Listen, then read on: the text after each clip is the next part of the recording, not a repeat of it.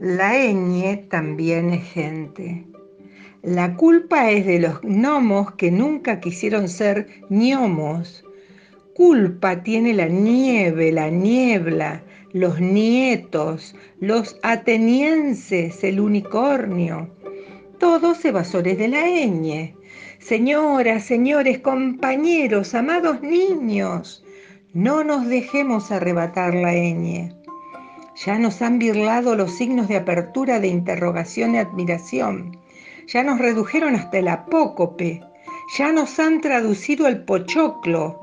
Y como éramos pocos, la abuelita informática ha parido un monstruoso signo en lugar de la ñ con su gracioso peluquín. El signo de infinito. ¿Quieren decirme qué haremos con nuestros sueños? Entre la fauna en peligro de extinción figuran los ñandúes y los ñacurutuses. En los pagos de Añatuya, ¿cómo cantarán añoranzas? ¿A qué pobre barrigón fajaremos al ñudo? ¿Qué será del año nuevo? El tiempo de ñaupa, aquel tapado de armiño y la ñata contra el vidrio. ¿Y cómo graficaremos la más dulce consonante de la lengua guaraní? La ortografía también es gente, escribió Fernando Pessoa. Y como la gente, sufre variadas discriminaciones. Hay signos y signos, unos blancos, altos y de ojos azules, como la W o la K otros pobres morochos de Hispanoamérica, como la letrita segunda, la ñ, jamás considerada por los monóculos británicos, que está en peligro de pasar al bando de los desocupados después de rendir tantos servicios y no ser precisamente una letra ñoqui.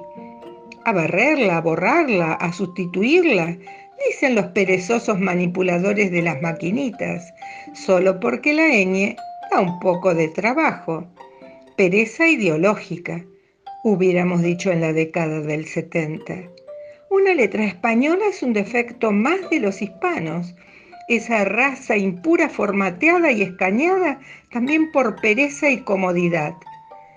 Nada de hondureños, salvadoreños, caribeños, panameños, impronunciables nativos. Sigamos siendo dueños de algo que nos pertenece. Esa letra con caperuza, algo muy pequeño pero menos ñoño de lo que parece, algo importante, algo gente, algo alma y lengua, algo no descartable, algo propio y compartido, porque así nos canta. No faltará quien ofrezca soluciones absurdas.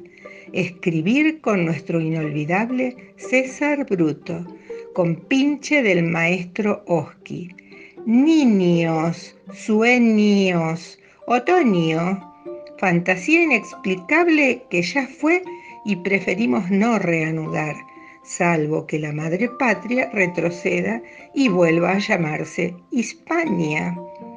La supervivencia de esta letra nos atañe sin distinción de sexos, credos ni programas de software.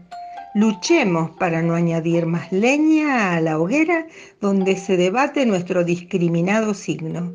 Letra es sinónimo de carácter. Avisémoslo al mundo entero por internet. La ñ también es gente.